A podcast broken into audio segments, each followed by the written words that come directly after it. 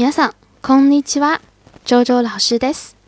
大家好，我是周老师，非常欢迎大家来到我的日语课堂。今天给大家介绍的一句话叫做“我不喜欢吃蒜”。我不喜欢吃蒜，怎么说呢？ニンニクが苦手です。ニンニクが苦手です。苦手表示为不擅长的含义啊。 这句话表达了对某物的排斥心理，委婉的表示不喜欢某项东西。好，我们来看一组对话。どうして食べませんか？ニンニクが苦手です。你为什么不吃啊？どうして，对吧？为什么？我们说为什么除了用どうして之外，还还可以用什么呀？なんで、なぜ，对不对？嗯，食べませんか？为什么不吃呀？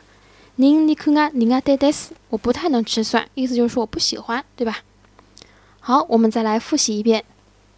ニンニクが苦手です。ニンニクが苦手です。好，这就是我今天要讲的内容。皆さんありがとうございました。